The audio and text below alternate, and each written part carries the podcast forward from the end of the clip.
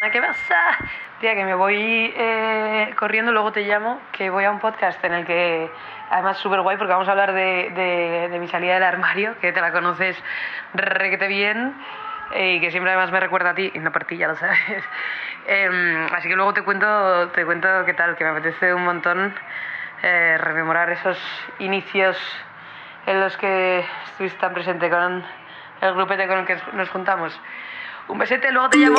Claro que vamos a rememorar los eh, inicios de la GTBI y tanto que lo vamos a rememorar, pero antes voy a marcarme esta presentación porque hoy, por ser el primer programa, me he puesto esta camiseta de diosa, de Beat Silence, eh, y me siento poderosa porque estamos arrancando este podcast, vea yo, que nos está costando la verdad sudor y sangre, y me he acordado de estos señoros que dicen eso de que los jóvenes no hacemos nada más que quejarnos todo el día y que no queremos trabajar y que lo que queremos es vivir del cuento. Bien, pues hoy quiero responder a todos estos señoros porque no hay mejor forma de rebatir esa patraña que trayendo al podcast a gente que además de ser LGTBI, que ya de por sí sus movidas tendrán con ese tema, además lo están petando y están currando mucho y, si digo petando así no me sabe mal decirlo porque es la verdad, porque hoy viene a estar fuerísima una persona que es compositora, productora y guitarrista, ni más ni menos que del dúo Marlena y eso solo con 27 años. Bienvenida fuerísima Carol y enhorabuena por estar petándolo como lo estáis petando. Muchísimas gracias y que vaya maravilla de presentación. y es un, para mí es un placer eh, formar parte de, de, este proyecto y abrirlo con vosotras es, es, una, es una, maravilla. Me encanta eh, de verdad esta temática y, y, esta iniciativa que tenéis. A tope, a tope con ello. Bueno, para la única persona que no haya escuchado sobre Marlena, lo cual veo muy, muy complicado con las más de 27 millones de reproducciones que tiene, me sabe mal, solo en Spotify porque hay 80 millones de plataformas, pues os cuento que Marlena es un dúo de indie pop que se formó en 2020, lo forman Carol y Ana y hace muy muy poquito sacaron su primer álbum que se llama Mil primeras veces y que cuenta con temazos como Me sabe mal, Niñata, Baila Morena o Fecha de curiosidad entre otras joyas. Sí, la verdad. súper, súper, Se dice pronto, pero... no, no, total. Y además es como hay un álbum recopilatorio de muchos de muchos temas de nuestras primeras veces, de las de Ana y mías, de experiencias, eh, en general de amor y desamor, y eh, muchas historias, la mayoría son historias de Ana, por lo general, con, con chicas, y con eh, de nuestras relaciones y de nuestras vidas, amores, desamores, todo eso. Así que encantadas de, de presentarlo y de compartirlo con, con todo el mundo. Fuerísima, un podcast para destruir los armarios.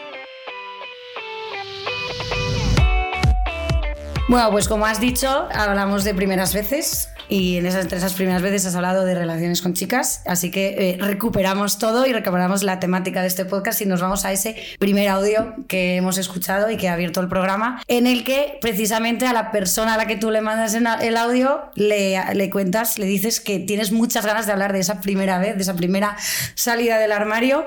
Y bueno, antes de que nos desveles a quién se lo has mandado, yo tengo que hacer una puntilla porque me ha hecho muchísima gracia ese momento del audio en el que le dices, porque me recuerda a ti, pero bueno, tú no eres. pero vamos a volver a escucharlo un segundo porque es que ha sido fenomenal. Y que siempre además me recuerda a ti, y no por ti, ya lo sabes. Y no por ti, ya lo sabes. ¿Qué es esto? Cuéntanos a quién, a quién envías ese audio y por qué.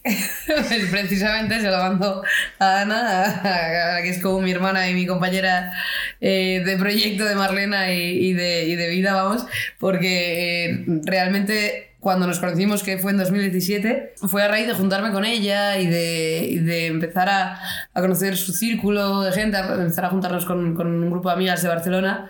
Cuando yo empecé a, a, liberarme un poco, a conocer, a salir un poco de la burbuja de la que yo venía de mis amigas del colegio, yo en 2017 tenía 22 años y, y, como que fue Ana con su naturalidad y su normalidad, ella había salido del armario con 14 años y, y, y, por eso siempre digo a raíz de ella, pero no por ella. Siempre digo, Ana, tú y yo. Ya estamos no, con el shipeo no, no, en el grupo. Nos lo preguntan mucho y somos pareja y siempre digo, eh, ni con un palo.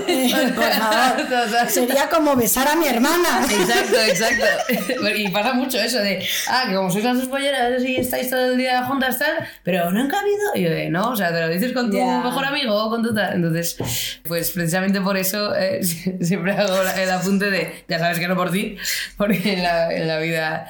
Eh, y sí que siempre agradezco mucho a, a Ana esa esa na- naturalidad y normalidad con la que al empezar a conocerla y juntarnos a raíz de, de la música y de hacernos muy amigas, empecé a yo, yo a hacerme preguntas. Fue a raíz de ella, Ana, y de Eva, que es otra amiga, que ya venía del colegio y ella tenía novia cuando estábamos en el colegio y ella me decía, tú eres me bollera y no lo sabes. Yo, pero me quieres dejar en paz, tía. Y digo, que no, que a mí los chicos, ¿sabes? Y es verdad que yo por dentro decía, bueno, no lo sé. pero por orgullo muchas veces como que no lo piensas. Yo te- te- tengo dos preguntas, voy. Eh, ¿Cómo conociste a Ana? Porque ya me ha dado curiosidad. Y la segunda, ¿eres bollera mm, o eres eh, bisexual? Eh, yo eh, me considero completamente bollera, aunque he de, he de confesar que después de haber estado con chicas, me he acostado con chicos. Sí, sí. Y Oh de, my God, ¿cómo, ¿Cómo puede? ¿Te van a quitar el carnet? he de confesar, ya bravo. O sea, Con la libreta. Sí, no, pero, pero es verdad que, que realmente no. O sea, sí, que, que, claro, me quitan la libreta tal cual. Sí, no, no, pero me, me, me gustan las chicas únicamente, sí, la verdad. Eh, A lo mejor te pasa como pasa a muchas chicas que sexualmente sí se pueden atraer eh, por chicos, pero es verdad que en lo afectivo, sentimental para una relación, Sí, sí. Jamás en la vida. Creo que en la vida podría estar con un hombre, honestamente. Nos O sea, van a cancelar todo- los hombres. No, no, no, favor. iba, justo iba a decir con todo mi respeto para los hombres, pero a mí, a Carol como persona, pues no me, no me apetecería nada estar con un hombre. ¿cómo conociste a, a Ana? Por eso, enlazando con eso que contabas. Eh, a Ana la conocí eh, en 2017 en una fiesta, siempre decimos mm, en, en las entrevistas de una amiga en común, pues esa amiga en común viene siendo la que para aquel entonces era su novia, que a su vez había sido novia de Eva, que es mi otra amiga. Entonces era como una, esa era la persona en común. Siempre bollodramas. que yo por aquel entonces no sabía lo que eran los bollodramas. Entraste por la puerta. No es que crezcamos y entonces hay líos y tal, es que ya desde los inicios Total. siempre, siempre hay. Siem- no se puede tener amigas lesbianas, no se puede. No se puede. Ser, ser bollera de por sí yo creo que es una ventaja en la vida. Algo malo tenía que tener. Totalmente. los bollodramas que hay que Totalmente. luego. Algo malo o bueno, porque al final siempre estás entretenida. o sea, Sí, es que. Unas pipas y puedes trabajando. Totalmente. Y literal las conocimos así y yo hablé con Eva porque, o sea, yo acabé en esa fiesta por una amiga mía de la universidad. Eh, porque yo estudié arquitectura y entonces una amiga mía me dijo, oye, pues voy a unas copas cerca de donde yo vivía y...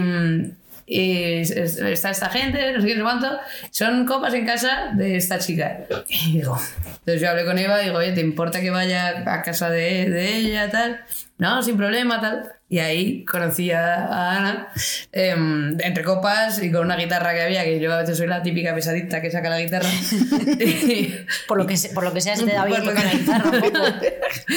y Ana era como mucho más introvertida, mucho más, pero empezó a cantar y, o sea, aparte de que esa noche nos llevamos eh, genial y mm, como que encajamos todo mucho, mucho las y ella como que empezó a cantar y dije, joder, vaya voz que tienes, tal, y poco a poco ahí a partir de ahí salió todo el, toda, la, toda la historia, en primer momento de Wake Ups hasta 2020 y en 2020 Marlena. Y hablando también un poco de inicios, hemos hablado de cómo conociste a Ana que te abrió esta, esta veda. Bueno, veda no.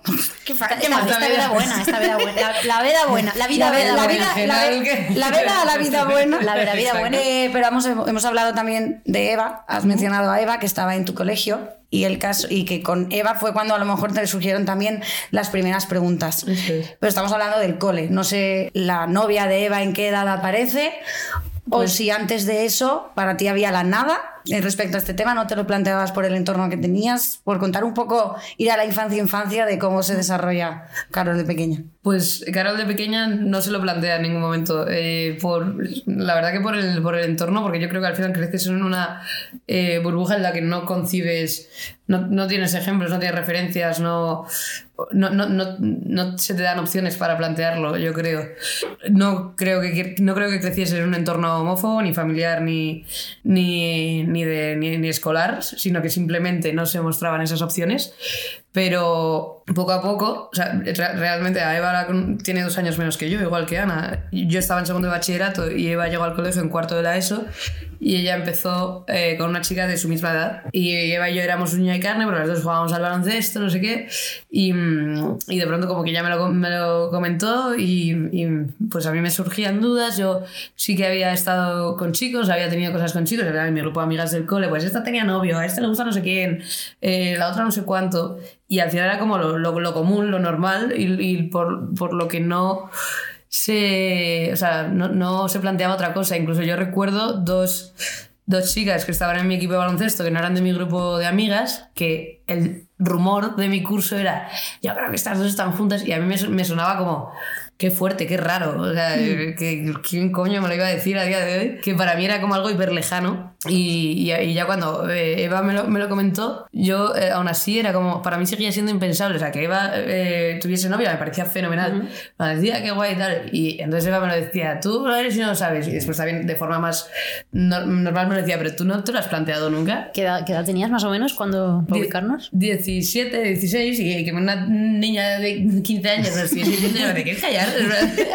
¿Y en qué barrio, en qué barrio creciste? Por ubicarnos un poco también, ¿no? En Mirasierra, que está ahí eh, en Madrid, en, eh, cerca de, o sea, norte de Madrid, un barrio residencial, y en un, en un colegio, en un colegio concertado de los Sagrados Corazones, y siempre, por eso digo que no, o sea, nunca se nos, un, bueno, un colegio que yo siempre se me educaron desde los valores de, de- desde la libertad y tal, pero simplemente no se, no se me abrió nunca el, yo creo esa opción. Eh, hasta eso fue una mezcla de Eva y Ana yo creo lo que y el paso a la universidad donde dije ostras es que hay más mundo empecé a salir más por el centro de Madrid a conocer más gente de la universidad. Es verdad que tampoco he tenido siempre me he juntado con amigos heterosexuales pero eh, jamás ha supuesto ningún problema el pues cuando lo compartí con mis amigas del colegio era en plan de tía qué guay eh, porque te vemos te vemos como más tú, te vemos más real y era una faceta mía que no, no es que no lo comentase por miedo, sino porque creo que yo ni, no- misma no me había dado cuenta. Si no sabes que existe esa opción, es como si no existiese. Exacto, exacto, Claro.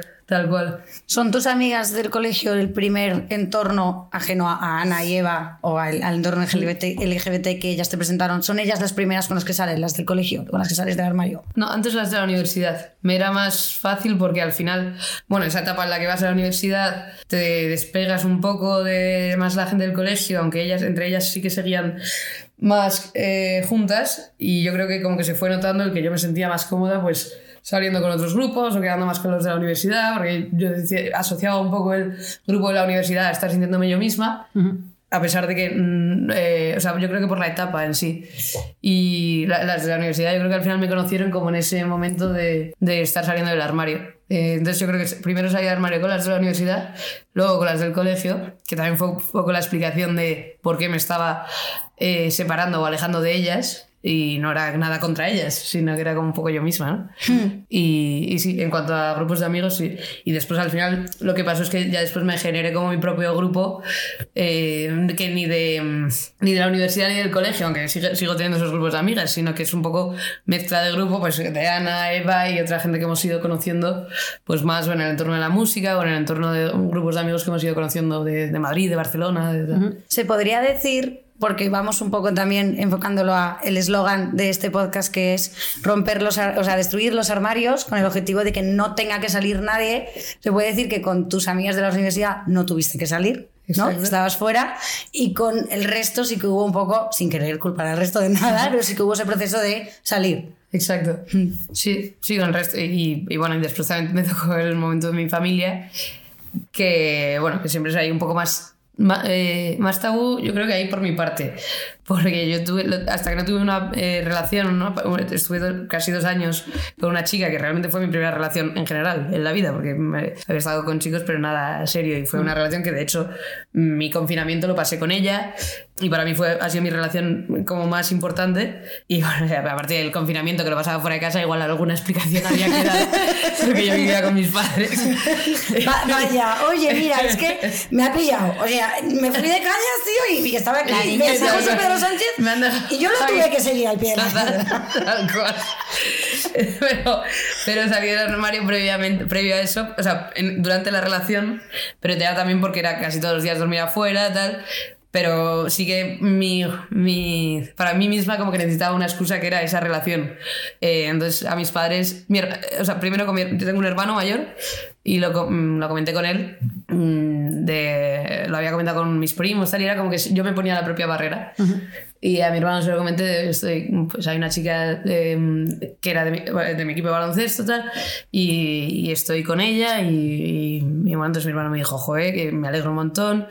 Yo al final estaba todo el rato intentando pasar del tema en casa y no porque yo sabía que mis padres no iban a poner ningún problema, pero para mí era una especie de tabú. También pienso que a mis padres les hubiese gustado más, al final les hubiese parecido más fácil o consideran que sería más fácil para mí eh, si estuviese con un hombre eh, o de cara supongo que de, a la galería. Muchas veces es la impresión que me da que sería más fácil. Y, y entonces yo esa época la tuve como muy rebelde en casa, de no estar en casa, de no avisar, de coger el coche por ahí eh, fatal. Entonces, bueno. Y ya un día. Hablando un poco de todo. Y un día dije, bueno, tal, podemos ir a cenar. Y para mí, yo recuerdo el momento como más tenso de mi vida, eh, entonces mis padres sabían perfectamente lo que les iba a decir y no sa- sabían que, eh, que no iba a haber ningún problema. Pero bueno, me costó, querían que lo dijese, me, que estoy con una chica, tal, y mi padre sí que reaccionó muy bien. O sea, bueno, reaccionaron los dos bien. O sea, por Dios, mi madre, pobre. Pobre. Mamá, Pero- y mi padre dice, joder, para esto nos tienes que reunir aquí a cenar como si nada, tal, y dice, ya lo sabíamos, y gracias por contárnoslo, tal. Y mi madre sí que estaba ahí como más callada, con ojitos un poco llorosos.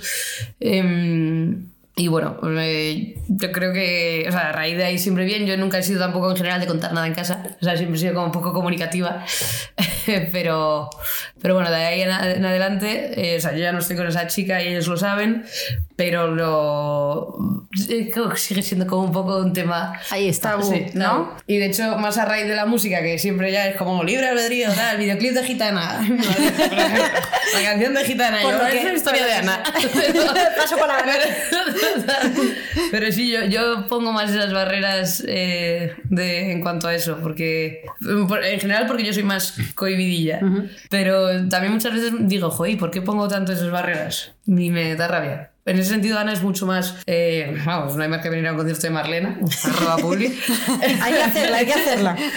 para escuchar un poquito ahí ese discurso de Ana, que también es, yo creo que también por eso Ana mucho tiró de mí en esa primera vez de, de verla ahí tan palante con todo, Mm, como relacionándolo ahí un poco con cuando me di cuenta y me ayudó a salir del armario ella, ese Y discurso. había, por ejemplo, como te daba ese, decías que te pones tú la barrera a lo mejor para decírselo a tus padres, pero supongo que al final vendría como por algún motivo, había algún comentario en casa, no homófobo, que has dicho antes que no te criaste en un entorno homófobo, pero sí de, como ellos sospechaban, pues a lo mejor de intentar sacártelo con comentarios que tal, y a lo mejor a ti te da miedo o algo así. Sí, quizás sí, o que preguntaban, ¿y tú no tienes novio? Cuando mi hermano tenía, qué sé, tengo no sé qué, alguna chica o no sé cuánto. Pero me preguntaban siempre por novio o... sea, me preguntaban en general por, por, por si tenía algún chico. No sé, o cuando empecé a, a hacer los primeros conciertillos con Ana y Ana se, eh, pues a lo mejor venía con su, con su novia de aquel momento tal. Y pues me acuerdo un comentario de mi madre ah pues no sabía que Ana era mm, homosexual así como parándose y tal y yo sí sí tal y es, esta es, es su novia la que viene al concierto ah ujú.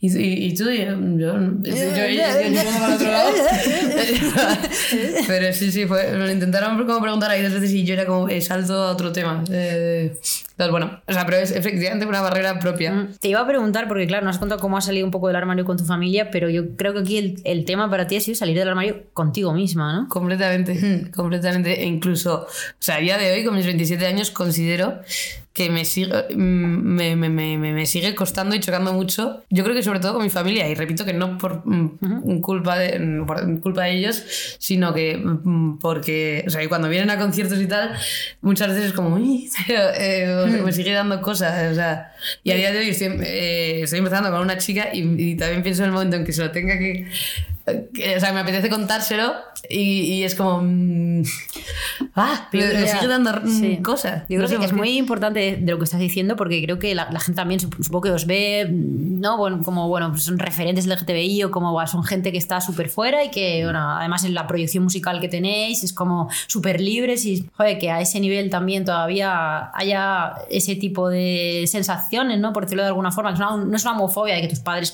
como ahora yo creo pues hace 20 años hace 30 años no de hecho te echo de casa te pone una paliza pero todavía hoy 2023 incluso alguien no con esa proyección como, como la vuestra que, que sigue teniendo como hay algo no que es como no es normal Sí, sí, sí, real. No, no está todo el trabajo hecho porque si no no, no estaría juntándonos no que te sientes de, de esa forma No, eh, exacto. o sea, y, y- y- y siento. O sea, joder, en nuestras canciones eh, siempre van dirigidas a mujeres porque nosotras cantamos o pensamos en mujeres y, y la, eh, o sea, y- y feliz de eh, cuando le mando todas las canciones a, eh, a mi familia o a mis, o a mis primos o a mis amigos.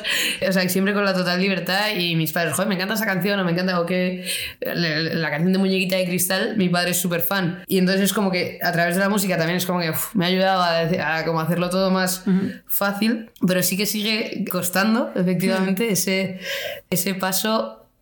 No sé si relacionarlo porque son una generación anterior. No, es que no, tampoco, porque digo, o sea, yo soy una generación anterior, pero yo no. O sea, entonces no, no lo sé.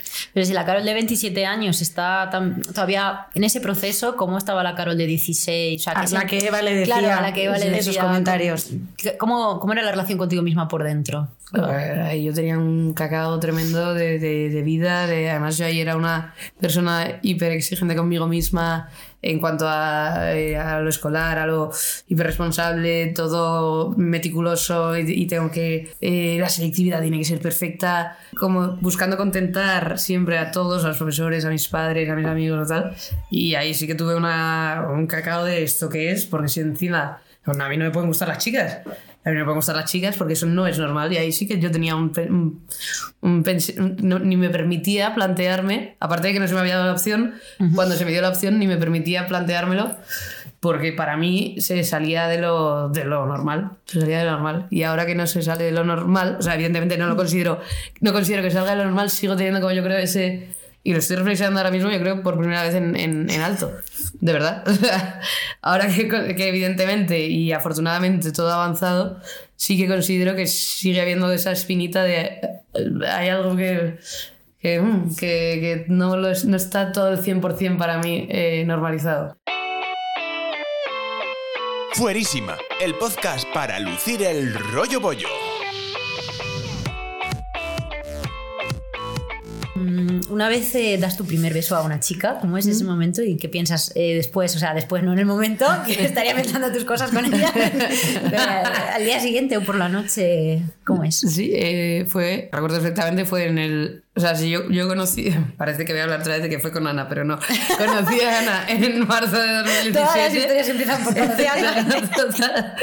Pues la conocí, la conocí en marzo de 2017, pues en el orgullo de ese año, en el orgullo de Madrid, en, en julio, en junio, julio. Fue cuando vino como todo un grupo de, de amigas de... Bueno, eh, es verdad que esa chica no la, bueno, la, la he vuelto a ver, pero que no, que no sé de su vida a día de hoy. Si nos escucha, lo siento, Caro, te he olvidado ya.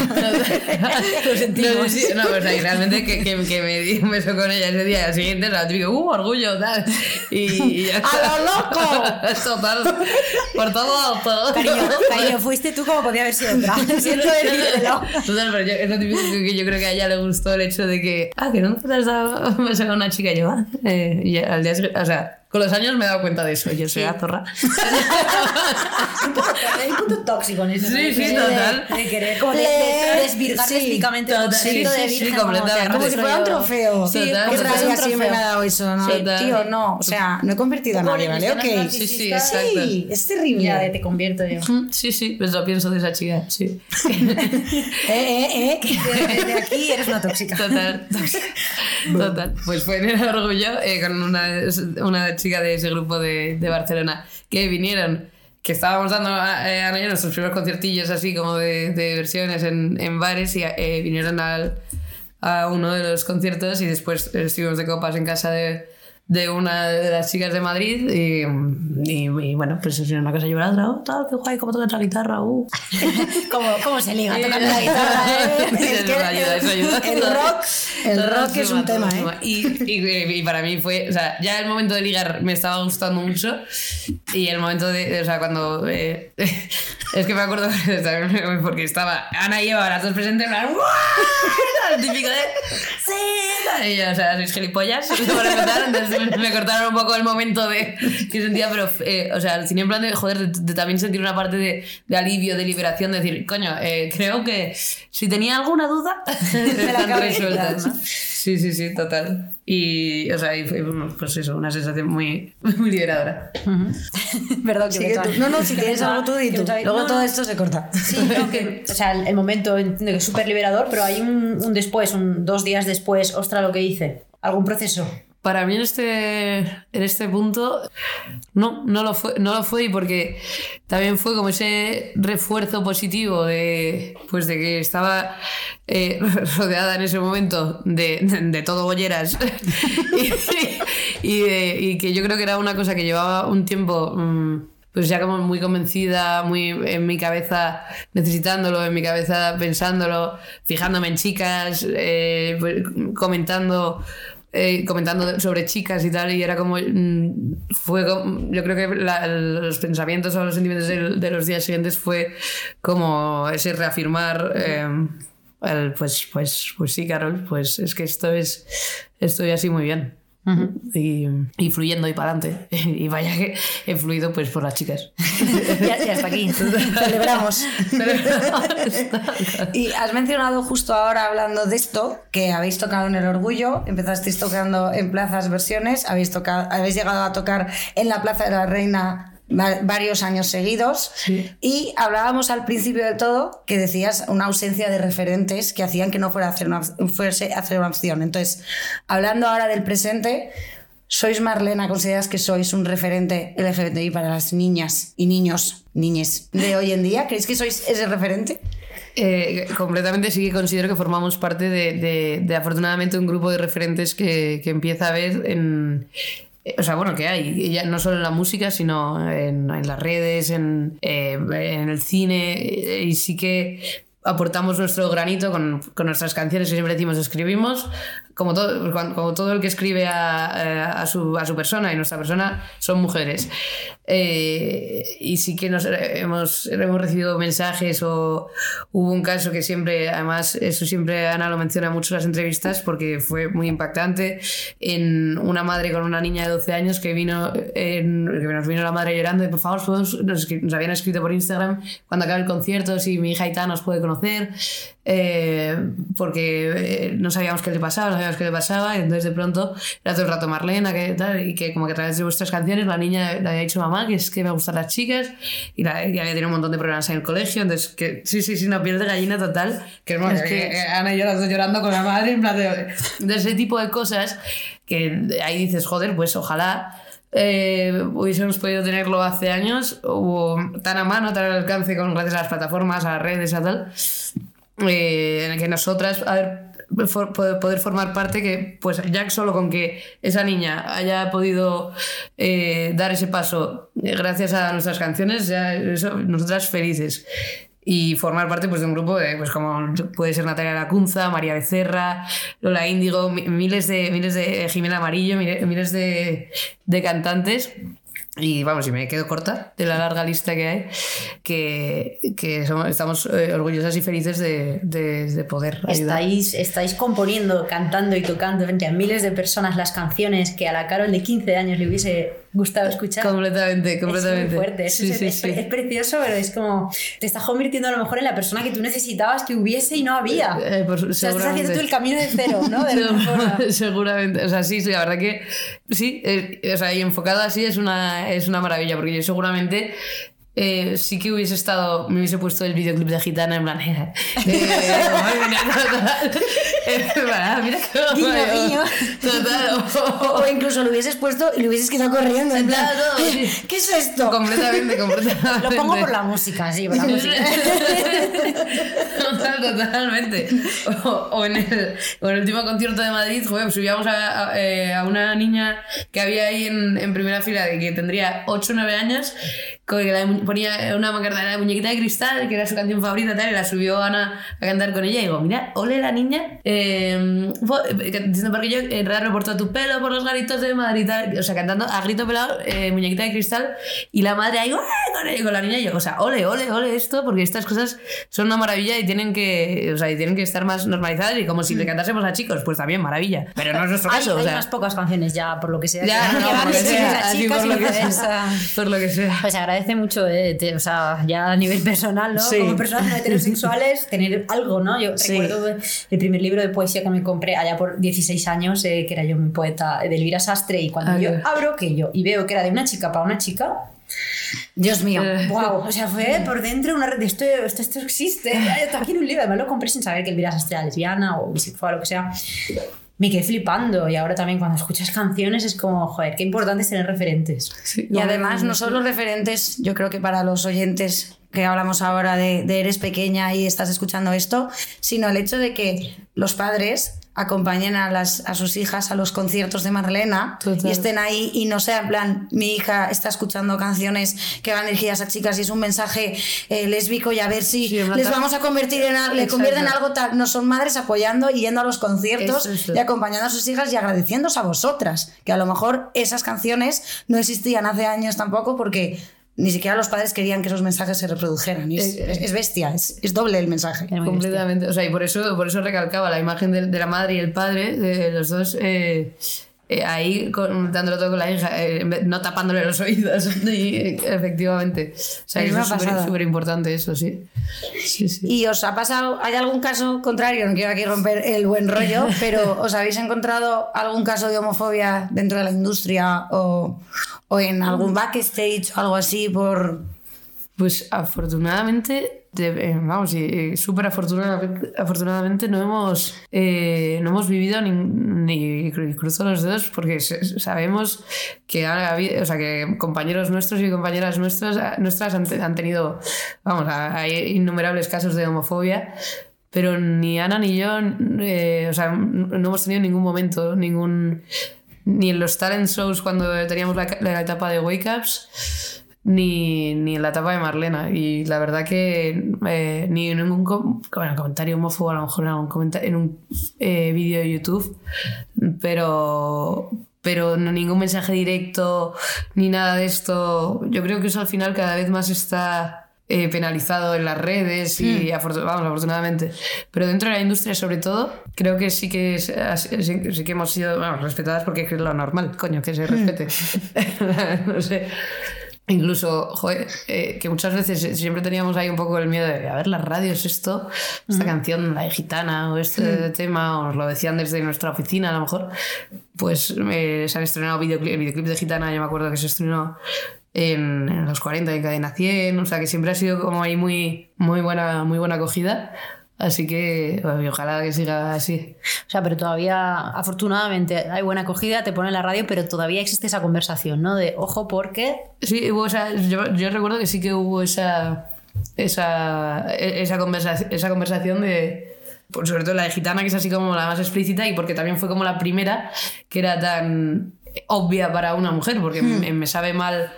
Eh, sí que está desnuda conmigo, lo quieres pasar, o sea, ese referente a, a una- a un género femenino, pero. Deja de escuchar el podcast, poned pausa ahora mismo y largaos a Spotify y poned la canción de Gitana ya. Total, Es lo que, es lo que se tiene que hacer ahora mismo. Pero mola también porque eso también significa que tampoco sois un grupo que os programen o os pongan en las radios porque seáis LGBT, sois ese referente, pero os ponen porque las canciones molan y a la gente les gustan y entonces suenan y a las radios les gustan, pero no en plan vamos a presentar a este grupo No es LGTB. un pinkwashing ahí Eso, ¿sabes? Que- y ese es otro tema. marca la gente. Eh, eh, al principio no quería, o sea, por, eh, por- por- por supuesto queremos ser un referente LGTB, pero no queremos que se nos eh, encasille o, o se nos, o se nos reivindique, o sea, que seamos el grupo solo LGTB Sí, o sí, sí. bueno, vamos a poner a las puto grupo bolleras. que lo está petando normal. Exacto, coño, o sea, somos Marlena, Pasa mucho con el punto. tema de ser mujer, ¿no? También que dos mujeres que han, han hecho no sé qué, no, Exacto. dos personas que han hecho no sé qué y son mujeres, igual que podían Com- haber sido hombres. Completamente. No me llames solo el día 8M o no me llames solo el día del orgullo. Claro. Exacto, ahí, ahí, eso es, eso es. Entonces sí que estamos contentas porque poco a poco, según avanza el proyecto, el proyecto eh, nos lo vamos viendo también en las salas de conciertos y tal, eh, un poco el análisis del, del público que viene o el público de los oyentes de las plataformas y tal, que sí que va siendo, eh, o sea, y, y es lo que queremos, que sea todo tipo de Diverso. público, coño, porque es que eh, es evidentemente música para todos los públicos porque somos dos personas. que hacemos- dos personas que hacemos música, ya está. Ajá. Entonces queremos que cualquier persona pueda escuchar nuestras canciones y eh, abrirnos a todos los públicos. Que bueno, que si entre el público hay chicas que... No, no, no, claro. Pues oye, hombre, quizá podría ser un público potencial, pero el hecho también de que esas radios y tal estén rompiendo esas barreras y programando todo hace que, que sea un público más diverso, que también de eso, de eso se trata. Y además, al final, así ese mensaje llega a oídos de gente que no se había planteado escuchar canciones con ese mensaje o, o lo que suele pasar a veces que hay grupos que la cantante es una mujer, pero el resto son hombres, entonces las letras las componen los, los hombres y las son para mujeres, pero claro, es que el compositor es un hombre. Sí, pero aquí siempre está muy claro que las compositoras son mujeres y entonces la letra es de mujer a mujer y no hay, no hay, no hay discusión. Sí, sí, es. LGBT, pero suena en todas partes. Eso es, eso es. Y ojalá, vamos, ojalá siga siendo así y evidentemente no va a cambiar ni nunca se nos ha puesto ningún problema en, en cuanto a letras. Afortunadamente, bueno, afortunadamente no, o sea que, eh, y es muy guay también que en nuestra oficina eh, la mayoría de- del equipo son mujeres, o sea que, que no, no afortunadamente ni desafortunadamente, sino que, que es maravilla, pero que en nuestro caso son mujeres y desde el primer momento ha sido plan totalmente libertad para escribir lo que nos dé la gana, porque vamos, faltaría más que, que dijeran, "Pues, chicas, igual sí, deberíais escribir a hombres, eh, porque está estipulado, es más comercial, o no. Así que siempre libertad desde el principio. Em, has dicho que tu barrio donde naciste y creciste se llama Mirasierra. Sí.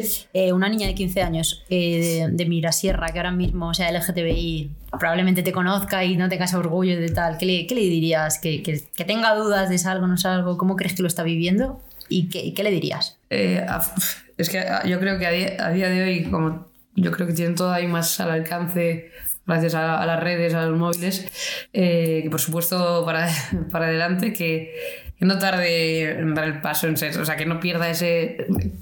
Que, que al final se generan muchas, muchos tramitas, muchas espinitas de las que hablábamos antes, em, que, se, que se busque referentes, que busque apoyo en, en esos referentes y, y sobre todo que, que salga salga del armario primero consigo misma. Y eso es, lo, eso es lo primero de todo, porque muchas veces nos centramos en salir con los demás y no nos damos cuenta de que no hemos salido conmigo misma. Y es una reflexión a la que estoy llegando hoy, con 27 años, en vuestro podcast.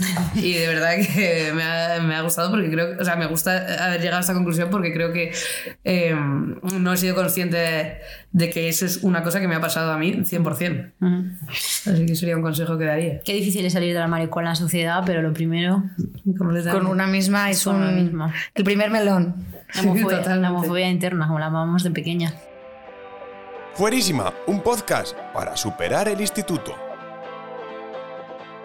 Muchísimas gracias por estar fuerísima en el, en el podcast, por la reflexión que, que has hecho, Carol. Además, una persona referente como tú que vienes de llenar la sala Apolo de Barcelona, la sala Amon en Madrid, que se dice muy pronto, pero ah, Pedazo de salas. sí. pero- Cabe mucha gente ahí. O sea, es, es que nadie- no, ponte Pero a bueno, si, tanta si gente. alguien no, si alguien no, no cupo, no pidió entrar lo que sepa, eh, o lo, lo que sea, ya no sé ni hablar, eh, ¿dónde podemos, qué, qué conciertos tenéis a la vista, festis, dónde podemos ir a, a berrear ahí a tope con vuestras canciones? Bueno, lo primero también daros las gracias por invitarme a estar fuerísima y encantada de estarlo siempre. y, y efectivamente eh, podéis vernos a lo largo de todo el verano en muchos festis, también en Salitas, en Mallorca, nuestra primera vez, el 2 de junio, en la sala Oh. Palma Nova. Eh, estaremos en el Idyllic Festival en, en Playa de Aro, en The Weekend Málaga. Me apetece mucho ese festi. Eh, estaremos en el Bombastic, en Alicante. En... Es que os digo ya por desorden, pero ya me estoy ver. En... Es lo que tiene estar en todo. Claro, es que Esa gente. una empieza a petarlo, tío, y ya ni se acuerda. Estaremos en el Orgullo de Madrid. pues, eh, ¡Qué guay! supuesto. Uh, esto, es, esto es un spoiler, esto, es un spoiler, pero bueno, exclusiva en Fuerísima. Total, total. Eh, bueno, y también te digo, es que este, claro, pasado mañana estaremos en Bilbao. Que es que digo, que me he ido ya al verano, que tengo muchas ganas de verano. Pero le estoy diciendo todo en desorden. Todas las fechas están en marlenaoficial.com. Esa es, eso es lo que queríamos, el enlace a, a- a donde, a donde se compran los tickets. Enhorabuena por petarlo tanto. Enhorabuena, gracias. por venir otra vez. La verdad, lo hemos dicho infinitas veces, pero muchísimas gracias por todo lo que has contado. Y ahora voy a por el ukelele, Carol ukelele. Eso es tal cual. Ah, que has venido, pues, pues cántate algo, ¿no? No, ni de coña que me falta de. No es, no es coña que, claro, como te llamas Carol Ukelele, digo, pero su nombre artístico es Carol Ukelele. Sí, sí, es un artístico, ¿eh? Mi- apellido Moyano, Moyano. Con la Con la cuesta. Sí. La broma fácil, Tenemos ¿no? la, la parada de Metro Legazpi, la cuesta de La Moyano. sí, sí, Qué no sé pasa. Si hay un tercer integrante, tendréis que buscar con de salchicha, porque si no, ¿qué hacemos? Oye, leyendo, leyendo una entrevista. Espera, Ojalá. sería, sería fantástico. Nada, decía que leyendo la entrevista sobre el tema del nombre y tal, es una diosa, ¿no? Si he leído bien. Sí, Marlena sí, es una diosa. sí. O sea, que es un grupo por mujeres LGTBI que escriben sobre mujeres LGTBI que encima tienen nombre de diosa. De musa, de, de todo. O sea, es que quiero decir, eh, todo bien. O sea, lo que es hacerlo todo bien, referente para, para todo. Ojalá, ojalá, arriba la arriba siempre Marlena. Sí, sí, sí. Además, diosa en Italia, eh, bueno, en Italia el significado es del empoderamiento femenino, así que, Es que- para arriba Marlena. ¿Qué más queremos? ¿Qué más queremos? No podemos tener mejor. Muchas gracias, Carol. Gracias, gracias.